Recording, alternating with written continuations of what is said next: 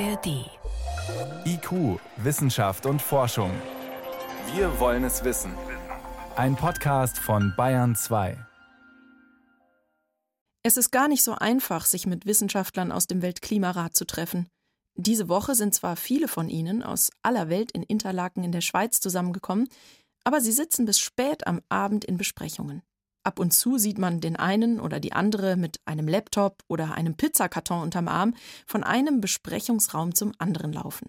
Sie haben viel zu tun. Wort für Wort muss eine Zusammenfassung des aktuellen Weltklimaberichtes abgesegnet werden. Von über 650 politischen Vertretern aus den UN-Staaten. Das heißt, alle Länder erkennen die wissenschaftliche Grundlage des Klimawandels an. Der wird von allen Ländern anerkannt, auch von denen, die eigentlich gern weiter CO2 ausstoßen würden. Mhm. Also es ist schon wichtig. Sagt Gerhard Krinner.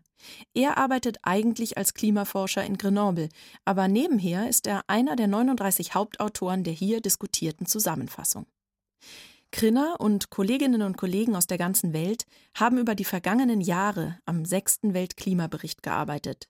Für diesen Bericht forschen sie nicht selbst, sondern fassen überprüfte Erkenntnisse von Forschern weltweit zusammen. Verständlich und politisch neutral soll das sein. Und es geht nicht nur um Ursachen des Klimawandels und den Klimaschutz, sondern auch darum, wie wir Menschen uns an die Folgen des Klimawandels anpassen können.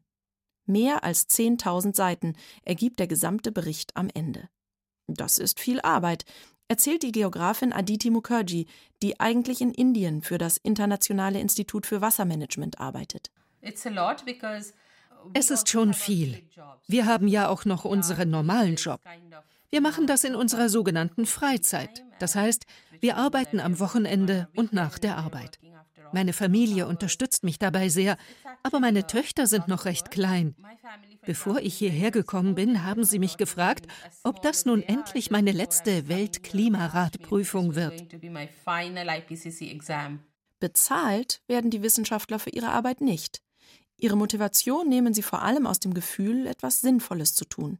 Ich habe schon den Eindruck, dass es was bringt. Diese IPCC-Berichte sind die wissenschaftliche Grundlage der politischen Verhandlungen, die darauf folgen. Wenn es das nicht gäbe, könnten ölexportierende Länder bei der COP auftreten und sagen, nee, also Klimawandel, das gibt es nicht. Ich finde, das ist eine großartige Chance, all das aktuelle Wissen zum Klimawandel an die Entscheidungsträger heranzutragen. Denn die treffen dann Entscheidungen mit einer großen Wirkung auf unser Leben in der Zukunft. Das ist schon eine große Motivation. Und dann auch persönlich. Meine Töchter, Zwillinge, werden im Jahr 2100 85 Jahre alt sein. So alt wie mein Vater jetzt. Aber sie werden in einer deutlich wärmeren Welt leben als er. Und ich denke, durch unsere Arbeit hier können wir den Planeten ein bisschen sicherer für sie machen. Auch Matthias Garschagen von der Ludwig-Maximilians-Universität München arbeitet mit am Klimabericht.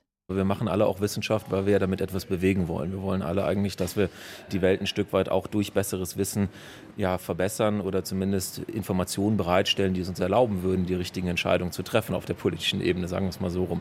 Und das ist natürlich schon ein großer Ansporn. Matthias Garschagen ist Experte für Extremwetterereignisse und beschäftigt sich damit, wie wir Menschen uns auf zunehmende Dürren, Überflutungen oder den Meeresspiegelanstieg vorbereiten können. Ihm ist es besonders wichtig klarzumachen, dass wir es uns nicht leisten können, das 1,5 Grad Ziel zu verfehlen. Das wird sehr schwierig. Wir werden wahrscheinlich ein Stück weit das überschießen und müssen dann die Temperaturkurve wieder runterdrücken. Jetzt gibt es die Überlegung, ja, dann könnten wir ja heutzutage ein bisschen schludern, weil heute Emissionsreduzierungen sehr schwierig sind und werden das später schon besser schaffen. Wir haben später vielleicht in der zweiten Hälfte des Jahrhunderts bessere Technologien zur Hand und so weiter. Aber das sei keine Option, sagt er, ein Trugschluss weil wir in der Zeit, wo wir über diese Temperaturziele hinausschießen, unwiederkehrliche Schäden hervorrufen. Denken wir an das Abschmelzen von Gletschern oder das Absterben von Korallenriffen zum Beispiel. Es tue sich zwar was, um die CO2-Emissionen zu drosseln, aber doch viel zu langsam. Frustrierend, sagt auch Gerhard Krinner. Aber wir sind ja auch nicht völlig naiv. Wir wissen, dass die Grundlage des Klimawandels, die CO2-Ausstöße, die sind auch gleichzeitig die Grundlage unserer Gesellschaft, der Energie. Das ist also die Grundlage unseres Reichtums im Wesentlichen. Und deswegen ist es extrem schwer, das zu ändern. Und deswegen äh, sind auch kleine Fortschritte, die wir gemacht haben. Tatsache, dass die CO2-Ausstöße zwar heute immer noch ansteigen, aber nicht mehr so schnell wie früher. Das sind auch schon Erfolge.